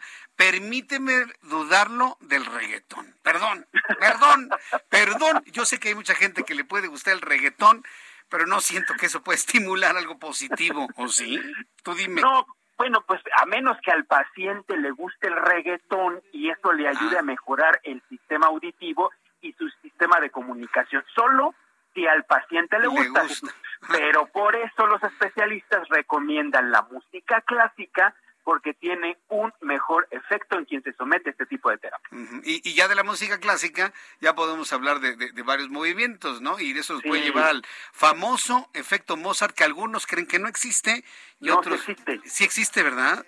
Sí, claro, comprobado científicamente. Hay, hay excepciones, hay, hay personas escépticas, pero definitivamente hay, hay, hay estudios científicos que demuestran que el efecto el efecto Mozart sí existe y sí funciona. A, ver si en este reggaetón que nos puso Ángel hay efecto Mozart. A ver, súbele. ¿Qué es? No, a ver, déjale, déjale otro Si te dan ganas de bailar, pues dale. En el tático todos somos iguales. Te ves bonita con tu swing salvaje. Sigue bailando. ¿Qué te parece? Bueno, habrá quien se le... Pero este es más clásico, ¿no? No, hay un reggaetón seco, feo, o cómo calificarlo. Sí, no, espantoso. Este todavía, mira, como que mueve uno la caderita. Oye, pues qué interesante esto de la música. Yo había pensado que nada más la música y la de Mozart era la que funcionaba, pero ahora me dices que cualquier otro. A mí me gusta mucho, por ejemplo, el electrónico, en la modalidad del progressive. Eso me gusta, me, me divierte mucho, me encanta. Entonces, cuando te gusta, entonces se tiene ese efecto entonces, Mariano. Sí, claro, si al, si, al, paciente con problemas auditivos le, le gusta la música pop, la música electrónica, pues probablemente le ayude a mejorar su sistema de comunicación, su habla y por supuesto mejora la calidad auditiva. Si le gusta el reggaetón, seguramente, pero los expertos recomiendan la clásica y con eso puede resultar todavía mejor la terapia, querido Jesús Martín. Maravilloso tema, mi querido Mariano Riva Palacio. Compártenos tus redes sociales para que el público amplíe esta información contigo, eh, te lea, te escuche, te siga. Por favor, tus redes sociales, Mariano. Gracias, Jesús. Mira, estamos en Twitter como arroba JM Rivapalacio y en Facebook como Mariano Rivapalacio Yáñez. Yo directamente respondo cualquier inquietud. Correcto, Mariano. Qué gusto saludarte. Como todos los miércoles, te envío un fuerte abrazo y gracias por estar siempre en nuestro programa de noticias, Mariano. Muy buenas noches a todos en el Heraldo Radio. Gracias, Jesús Buenas noches, que te vea muy bien. Mariano Riva Palacio, Bienestar H en el Heraldo Radio todos los miércoles y con cosas muy interesantes como lo que nos ha planteado. Bien, faltan siete minutos para que sean las ocho de la noche. Oye, qué rápido pasó nuestro programa del día de hoy. Apenas como que agarrando un poco de, de, bueno, de energía, ¿no? Como para una siguiente hora, pero no, ya en un ratito más nuestros siguientes programas de radio y de televisión aquí en el Heraldo. Eh, quiero informarle, ya para complementar, que José Guadalupe N., presunto integrante del cartel Jalisco Nueva Generación y Verónica R., quien se desempeñaba como subdirectora jurídica en el penal de Puente Grande, fueron detenidos el 5 de marzo y aunque se sabía que estas personas tenían una relación sentimental, hasta hoy cobra relevancia luego de que las autoridades hablaron abiertamente del caso. José Antonio Pérez Juárez, director de Prevención y Reinserción Social del Estado de Jalisco, detalló que Verónica N. tenía más de dos décadas en el servicio público y con una trayectoria académica impecable, pero se enamoró. Se enamoró del sicario y ahora es procesada por delitos de evasión de reos, abuso de autoridad, falsificación de documentos. ¿Cómo podríamos llamarla esta telenovela? Todo por amor, ¿no? Suena telenovela, ¿no?